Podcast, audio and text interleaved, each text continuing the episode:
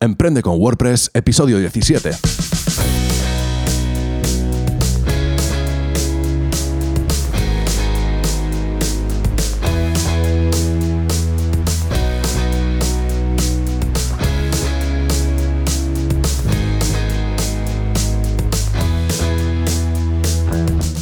Buenos días y bienvenido a Emprende con WordPress, el podcast sobre diseño y desarrollo web y marketing online en el que hablamos de todo lo necesario para emprender en Internet por primera vez o con tu negocio de siempre.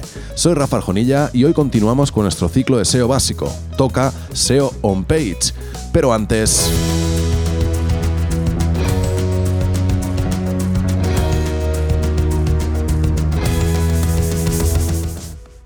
rafaarjonilla.com, cursos en vídeo paso a paso con los que vas a aprender a crear webs de éxito. Y ya sabes que para mí una web de éxito es una web que cumple con sus objetivos. Por lo tanto, no vamos a trabajar solamente el diseño y la tecnología que lleva esta web, sino que también vamos a atender al contenido que debería ir dentro y también a las estrategias para conseguir precisamente estos objetivos.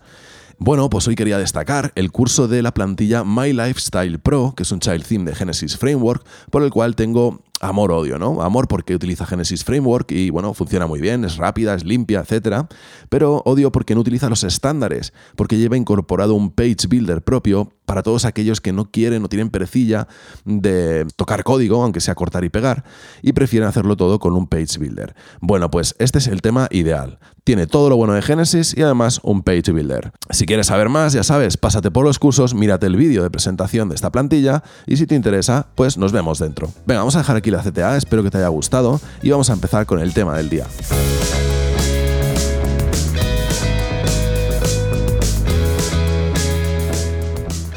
Bueno, pues hoy toca hablar de SEO on page. Acuérdate que ya estuvimos viendo un poquito qué era el SEO on page. Eh, te hago un poco de memoria. Dijimos que eran todas las optimizaciones que hacíamos dentro de nuestra página web para que nuestra página web se llevara mejor con Google, ¿no? Con los motores de búsqueda. Y así, pues, indexáramos mejor, rankeáramos mejor, nos pudieran rastrear mejor, etcétera, ¿verdad? Bueno, vamos a ver ahora una definición que nos da Luis Villanueva, que es uno de los grandes SEOs de este país. Y él dice algo como: es la optimización de una página web de cara a los motores de búsqueda y a mejorar la experiencia de usuario. Esta optimización se centra en el código de programación, en la arquitectura web y en el contenido, además de otros factores con mayor o menor importancia. El objetivo de toda esta optimización es mejorar el ranking en los diferentes buscadores. Bueno, pues dichas estas dos definiciones, que yo creo que se complementan muy bien la una con la otra, eh, antes de empezar a hacer optimizaciones, deberías tener en cuenta cuáles son las necesidades de tu audiencia y cómo las están buscando. Porque dependiendo de cómo estén buscando ellos las necesidades que necesitan cubrir, tú vas a tener que encontrar las palabras clave o las palabras que ellos ponen en el buscador para buscar. Bueno, pues todo esto, el saber qué palabras debes posicionar o qué palabras debes tener en tus contenidos, se llama estudio de palabras clave o keyword research. Bueno, pues no te preocupes porque de todo esto vamos a hablar en el próximo episodio del ciclo de SEO básico. Simplemente te lo comento ahora porque muchas de las optimizaciones que vamos a ver están en relación a esas palabras clave. Venga, pues dicho todo esto, ahora sí, vamos a empezar por las optimizaciones y vamos a hacerlo siguiendo el orden que proponía Luis y lo primero vamos a ver las optimizaciones del código.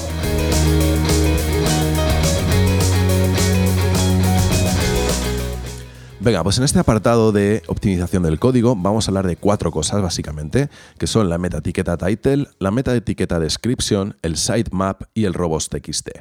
Vamos a hablar de esto un poco de pasada, voy a hablar a ver, voy a dar detalles, pero bueno, podríamos sacar un episodio de cada una de estas cosas eh, y nos podía faltar tiempo. ¿eh? Quiero decirte que esto es una iniciación. Venga, entonces, de la etiqueta title y description voy a hablar un momento en conjunto de las dos, porque ya las has visto más de una vez. Eh, cuando buscas en Google y pones ahí una consulta y le das al enter, los resultados que aparecen siempre tienen un título, una URL y una descripción. Bueno, pues ese título y esa descripción son esta meta etiqueta title y esta meta etiqueta description y se llaman meta etiquetas porque están en el código, dentro del código van a estar, pero no están presentes en la propia página, no, es, no forman parte del contenido eh, a simple vista. ¿vale? Ahora sí me voy a centrar en la meta etiqueta title y vamos a hablar un poquito de ella. Bueno, pues la metaetiqueta title es muy importante porque le va a dar el título a los contenidos en buscadores y redes sociales. Ya lo adelantaba hace un ratito, ¿no? Cuando vemos resultados de una búsqueda, lo que aparece ahí, ese título, es el title, ¿no? Y también cuando compartimos en redes sociales se suele compartir el title. Entonces, eh, de aquí podemos sacar ya una conclusión y es que puede ser distinta al título del post. ¿eh? Muchas veces vemos un contenido, pinchamos, hacemos clic y cuando entramos dentro del contenido, ese título es distinto al que habíamos visto. ¿eh? El title puede ser distinto al título del post. Esto depende del CMS o del sistema que estés utilizando. Bueno, pues este title debe contener las palabras clave, por muchas razones, ahora explicaré algunas, y cuanto más a la izquierda, mejor. Esto de que cuanto más la izquierda mejor se llama en SEO prominencia y bueno, no siempre lo vas a poder aplicar porque ten en cuenta que nosotros tenemos que escribir para SEO pero también para los usuarios y si vas a poner ahí un título forzando la palabra clave al principio del título y va a quedar como en indio, pues mejor lo normal, aunque no cumplas con esta prominencia, ¿vale? Entonces, ¿por qué era importante? Decía el, title. Bueno, pues de hecho es una de las etiquetas más importantes eh, porque aparece arriba del código. Y como ya hemos visto, los crawlers o los rastreadores, los bots, lo que van a hacer es leer el documento de arriba abajo. Cuanto antes vean el title, mejor. Y si este title ya habla de lo que queremos posicionar, es decir, tiene esas palabras clave dentro, pues mejor, más rápido se van a enterar los buscadores de qué va nuestro contenido, ¿no? Muy bien, también lo habrás visto este title en la pestaña del navegador. ¿eh? No te has dado cuenta nunca que las pestañitas de arriba, donde podemos eh, abrir pestañas nuevas o cerrarlas pulsando en la X, bueno, pues ahí hay un textito, pues normalmente es el título del sitio, pero antes del título del sitio está el title, ¿verdad? Un título de la página en la que estás. Bueno, pues dicho todo esto, comentarte que necesitamos crear títulos que generen muchos clics, es decir, tienes que pensar muy bien el título que vas a hacer para que mejore los otros 10 títulos que hay en la primera página de resultados. Así que yo te recomiendo directamente que te hagas la búsqueda de la palabra clave que quieres, veas los resultados que hay, intentes hacer un título mejor que ellos para llevarte más clics. Ya hablaremos de esto, esto se llama CTR, Click-Through Rate, no quiero adelantarme ahora, pero básicamente es un factor decisivo en SEO. Muy bien, pues de la meta, de la meta etiqueta title, todo eso, ¿eh? que le da el título a los contenidos en los buscadores y redes sociales, que puede ser distinto al título del post, que debe contener la palabra o palabras claves y cuanto más a la izquierda mejor, siempre que se pueda, que está en la pestaña del navegador, que lo habrás visto mil veces, que aparece arriba del todo en el código de la página, con lo cual eh, va a ser eh, leído muy rápido, va a ser rastreado enseguida, y que necesitamos crear títulos con muchos clics para mejorar nuestro CTR. Muy bien, pues ahora vamos a ver la metaetiqueta description. Esta metaetiqueta no posiciona en sí, pero va a ayudar a enfatizar la llamada a la acción que hacemos en el title. Es decir, imagínate que haces una búsqueda en Google, aparecen los resultados, ves los títulos, no te decides por qué título, pero empiezas a leer las descripciones. Bueno, pues esta descripción va a ayudar, si tú haces una buena descripción, va a ayudar a que sea tu título el elegido y llevarte tú ese clic. Entonces, pues no posiciona en sí, pero sí eh, haces una buena descripción, ayuda a que la gente haga clic en tu título. Además, si lleva las palabras clave, que aquí no son obligatorias, van a aparecer resaltadas en negrita, de forma que si la persona ha buscado dos términos, bueno, pues esos dos términos en tu resultado de búsqueda, si están en la descripción, van a resaltar porque están en negrita y van a llamar más la atención. Y bueno, decirte también que no te fíes mucho porque te puedes currar una meta description brutal, pero luego Google en muchas ocasiones va a utilizar otro fragmento de tu texto si le conviene más. Si responde más a la duda de la búsqueda, va a utilizar otro fragmento. Así que siempre, siempre rellénalo, pero que sepas que no siempre, siempre se va a utilizar, ¿vale? Google va a hacer al final lo que quiera un poco con él. Venga, el sitemap es un índice con todos los contenidos que queremos indexar y que se lo vamos a pasar a Google a través de una de sus herramientas, que es eh, Search, Console, que es una de sus herramientas gratuitas. Ya hablaremos de Search Console. Y además, si Google viene a nuestra web y lo encuentra fácilmente, pues va a empezar a indexar de ahí el contenido porque ya va a saber dónde tiene que ir directamente. Así que, bueno, pues siempre hay que tener un sitemap dentro de la web. Y por último, el robots.txt, que es un archivo que está en la raíz de nuestra web y que va a actuar a nivel rastreo. Acuérdate, el sitemap acabamos de decir que actúa a un nivel de indexación. Oye, estos son los contenidos que quiero que se indexen. Pero el robots.txt va a ir más allá y le va a decir a los bots en qué páginas pueden entrar y en qué otras páginas no pueden entrar. O secciones o lo que queramos, ¿no? Le vamos a poder indicar a los bots dónde pueden acceder y rastrear y dónde no. ¿Y para qué sirve esto? Bueno, pues básicamente para ahorrar tiempo de rastreo. Resulta que tenemos un pequeño presupuesto de tiempo. Los bots no llegan a nuestra web y, se ponen a rastrearla de arriba abajo, sino que van a estar un tiempo determinado. Bueno, pues si ya le decimos en el robots dónde no deben entrar, pues estamos diciéndoles dónde deben entrar, no de una forma indirecta. Bueno, venga, de todo esto vamos a ir hablando poco a poco, lo vamos a ir desmenuzando para que lo podamos entender mejor, pero con esto habríamos terminado estos primeros elementos eh, que hay que tener un poco claros con respecto a la optimización del código. Venga, vamos a seguir adelante y ahora vamos a hablar de la optimización del contenido.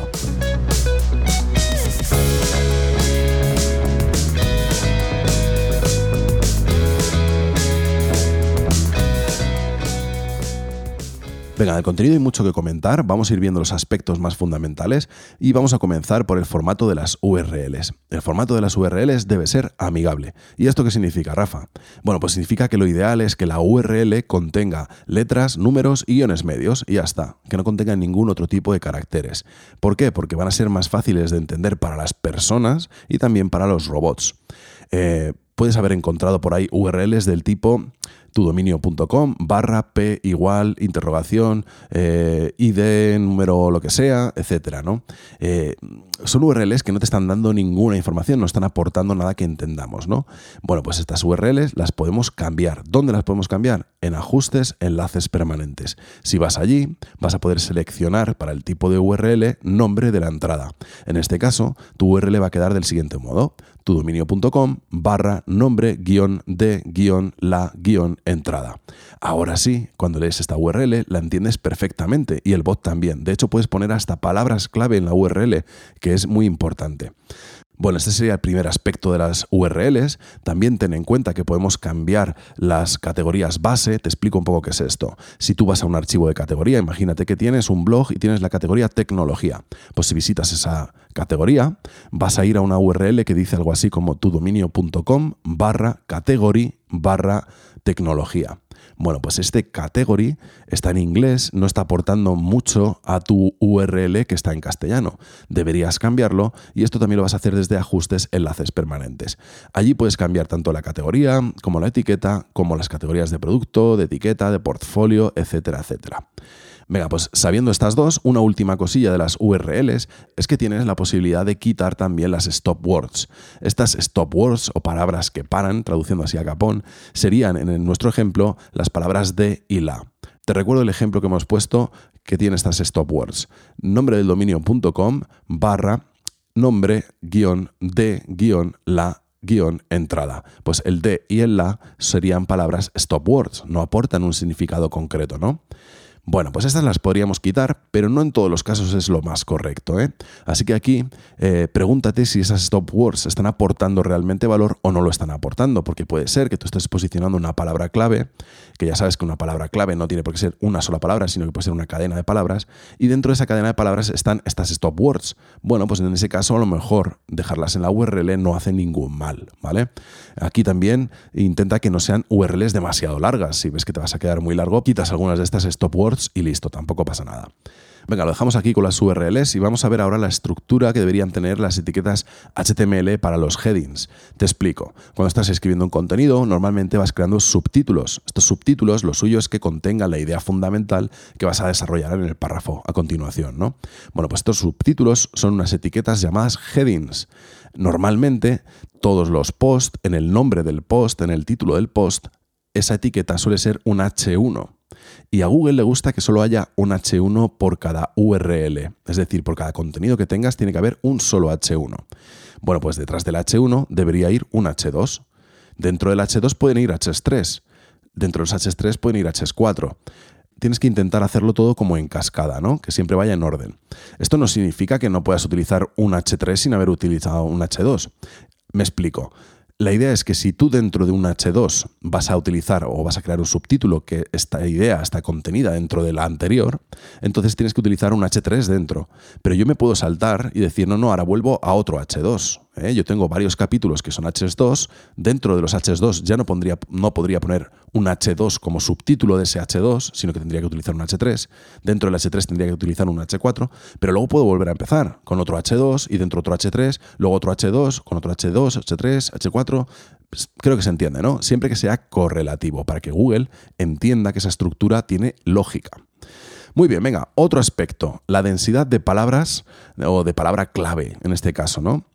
Em, bueno, ¿qué es esto de la densidad de palabra clave? Bueno, pues resulta que tenemos que repetir nuestra palabra clave una serie de veces para que realmente el bot entienda que estamos intentando hablar de un tema concreto. Entonces, imagínate que tu palabra clave es viajar al Caribe, ¿no? Bueno, pues tienes que repetir viajar al Caribe en un porcentaje que esté entre el 0,6 y el 1,5%. ¿Esto qué significa? Pues que si tú tienes un artículo que son mil palabras, por lo menos seis veces tienes que repetir tal cual tu palabra clave. Y cuando digo tal cual me refiero exactamente igual que tú lo has puesto. O sea, si tú estás poniendo viajar al Caribe, tienes que repetir seis veces viajar al Caribe como mínimo, ¿vale? Exactamente igual. Luego podremos utilizar eh, sinónimos, ¿vale? Y poner, en vez de viajar al Caribe, pues no sé, ir de vacaciones al Caribe o viajar a Punta Cana o lo, que sea que sean sinónimos, pero ya no repetir tantas veces esa palabra clave. Entonces el porcentaje está ahí, es entre el 0,6 y el 1,5%, ni te quedes corto, ni te pases. Si te quedas corto, eh, Google no va a saber de qué hablas, si te pasas, eh, lo va a tomar como una sobreoptimización, ¿vale? Bueno, pues estas palabras clave, ya que estamos, tienen que estar en el title, ya lo hemos dicho, en el, title, en la etiqueta title, tiene que estar en la URL, tienen que estar en el primer párrafo antes del primer punto y aparte, tienen que estar en el alt de las imágenes, que ahora veremos qué es, ¿vale?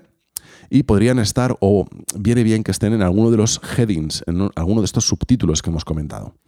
Bueno, venga, pues dejamos aquí la densidad de palabra clave y ahora te explico lo que es el título alternativo de las imágenes. Bueno, cuando subes una imagen a tu web, pues tienes una serie de campos para rellenar. Uno de ellos es el texto alternativo. Bueno, pues aquí tiene que estar la palabra clave sí o sí, porque cuando Google está leyendo un texto, él le comprende el texto, pero cuando llega una imagen no la comprende. ¿Y dónde va a mirar? Pues en el texto alternativo. Si resulta que tú en el texto alternativo pones la palabra clave, Google va a saber que esas imágenes hablan de lo mismo que el texto y vas a ir sumando para esa densidad de la que estábamos hablando antes. Venga, vamos a otro aspecto, vamos a hablar de los contenidos multimedia. Aquí tampoco es que haya que decir mucho, no es que sean factores decisivos para el SEO, pero si tú acompañas tu texto con diferentes tipos de material multimedia, ya pueden ser imágenes, como decíamos hace un momento, pero también podrían ser vídeos, o pueden ser podcasts, o pueden ser presentaciones de SlideShare, lo que sea, este tipo de contenido va a ayudar también a que el usuario dé un primer vistazo en tu contenido, en ese escaneo que hablábamos en episodios anteriores, ya reconozca que ahí en este texto va a encontrar lo que busca. Además sirve también para que el usuario permanezca más tiempo en tu página web, porque si está mirando un vídeo, pues seguramente va a pasar más de un minuto, o si mira una presentación un par de minutos, o lo que sea, ¿no? Todo esto sirve para hacer que el usuario, retener un poquito al usuario, y Google esto se lo va a tomar como una señal de que el contenido es bueno, de que el contenido, eh, bueno, pues que la gente no entra y se va corriendo, sino que se queda y lee el contenido, ¿no? O ve el vídeo o lo que sea. Muy bien, así que yo te recomiendo que añadas contenido multimedia. Venga, ¿qué más? Enlaces internos. Importantísimo que tu contenido tenga enlaces internos. Mínimo, cada una de nuestras URLs en el texto, en el contenido, debería enlazar a otra. Entonces, ¿esto por qué es importante? Bueno, por un lado, vamos a hacer que el usuario tenga una mejor experiencia en nuestra web, es decir, vamos a mejorar nuestra usabilidad, porque si está leyendo una receta, por ejemplo, de bacalao al pil pil, y le enlazamos ahí con un enlace interno otro contenido en el cual hablamos de los mejores vinos para combinar con ese tipo de pescado, bueno, pues le estamos ayudando, le estamos mejorando esa experiencia que, está teniendo en nuestra página web. Pero es que, por otro lado, además estamos transmitiendo eh, fuerza de un contenido a otro. Ya hablaremos de esto, del tema de la autoridad o del pero te voy adelantando que básicamente cuantos más enlaces recibimos, nuestra página web tiene más enlaces entrantes, pues más autoridad tenemos. Pero puede ser que tengamos páginas que tienen más enlaces, imagínate que haces una super guía de no sé qué y la enlaza un montón de gente. Pues esa página en concreto va a tener más autoridad que otra entrada de tu blog. Bueno, pues puedes pasar autoridad de la página que más tiene a la que menos tiene a través de enlaces internos.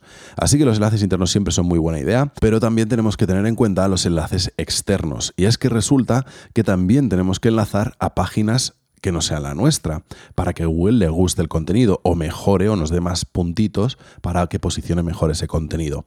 ¿Y por qué es esto? Bueno, básicamente tenemos que enlazar externamente cuando realmente vayamos a ampliar la información. Te explico. Si un usuario viene buscando una receta, como decíamos antes, y nosotros le estamos dando la receta, le está gustando, también tenemos enlaces internos, todo esto bien, pero además eh, de repente le decimos, y si necesitas el material para hacer esta receta, yo lo he comprado en tal sitio y enlazamos un lugar donde eh, hablan, no sé, una pescadería especial de bacalao, por ejemplo, pues lo que le estamos haciendo, eh, por un lado es al usuario darle más valor, o sea, te estoy dejando hasta enlazado donde tienes que comprar, pero a Google encima le estamos diciendo que cuando me he quedado corto de información en algún punto de mi post, he mandado al usuario a una web en la que sí se habla de ese tema. Esto a Google le gusta. Google lo que está viendo es que le estoy mandando a otra web que habla de lo mismo, pero que eh, normalmente o debes intentar que sea de una autoridad mayor a la tuya. En este caso, Google va a decir, joder, qué bien que este usuario, cuando se queda corto, enlaza una página que habla de esto mismo, ¿no? Bueno, todo esto lo estoy diciendo muy rápido, muy eh, abstracto, pero ten en cuenta que debes de tener mínimo un enlace interno en todos tus contenidos y externos siempre que puedas. No me pongas enlaces externos en una ficha de producto por poner un enlace externo, porque en una ficha de producto lo que queremos es que la gente compre. No pondría ni los botones de compartir como, como, como para poner un enlace a otra página, ¿no? Bueno, perfecto. Y por último, vamos a ver otra serie de aspectos así de forma rápida y ya iremos viendo todo esto en profundidad poco a poco.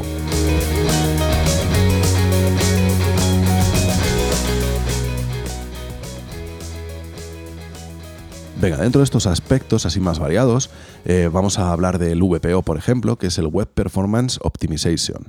¿no? Esto es básicamente las optimizaciones que podemos hacerle a nuestra web para que cargue más rápido, para que su performance sea más óptimo. ¿Y esto por qué es importante? Bueno, porque aunque estemos acostumbrados a nosotros estar en nuestra casa con nuestra fibra, super fibra, ¿no? que carga todo súper rápido, hay que pensar en los usuarios que tengan menos medios. ¿no? Imagínate que vas en el metro y estás intentando abrir un artículo de un blog y se tira, pues no sé, un minuto hasta que consiga abrirlo y cuando lo hable resulta que era una imagen que, que tardaba un montón en cargar y que por eso ha tardado tanto en abrirse ese contenido. Bueno, pues ¿qué ha pasado? Que normalmente la gente no tiene tanta paciencia y se va de esa web y va al, al, siguiente resultado de Google, ¿no? Con lo cual tenemos que intentar que nuestra web siempre reaccione rápido y cargue rápido. Ya hablaremos de todo esto mucho más detalladamente porque es una parte muy importante, pero para que te quedes con la idea, nuestra web tiene que funcionar rápido, tiene que cargar rápido, ¿vale? Y hay una serie de optimizaciones para mejorarlo. Muy bien. Otro aspecto sería que sea una web optimizada para móviles. Y aquí hay dos aspectos a, contemplar, ¿no? Primero, que sea responsive, que a día de hoy yo creo que ya no quedan webs que no lo sean, pero responsive básicamente es que se adapte a todos los dispositivos, ¿no? Imagínate que estás eh, en tu móvil, abres una web porque has visto un resultado de búsqueda que te gustaba, lo abres y de repente, pues es una letra microscópica, tienes que hacer zoom, así con los dedos, ¿no? Ampliando. Eh, tienes que hacer zoom horizontal para desplazarte, para poder eh, terminar leer un renglón. Bueno, es un desastre, ¿no? O sea que tiene que ser responsive, porque si no lo es, la gente va a entrar y va a salir corriendo, ¿no? Si entra desde un dispositivo de estos, va a entrar y va a salir al siguiente resultado. Muy bien. Pero por otro lado, dentro de estas optimizaciones, ten en cuenta que desde marzo de 2018 Google indexa y rankea desde la versión móvil. ¿eh? No sé si has oído esto de Mobile First, primero móvil. Bueno, pues ya está Google utilizando el Mobile First y entonces primero indexa la versión de móvil. De hecho es la que indexa. Antes podíamos decirle que queríamos indexar si una, si la otra o si las dos y ahora ya directamente él indexa desde la versión móvil. Hay muchas formas de optimizar la versión móvil y también vamos a hablar de esto en un programa especial para ello. Y por último, dentro de estos aspectos así más variados, yo añadiría eh, eh, que pongas botones de compartir en redes. Pero Rafa, esto no tiene nada que ver con el SEO, ¿no?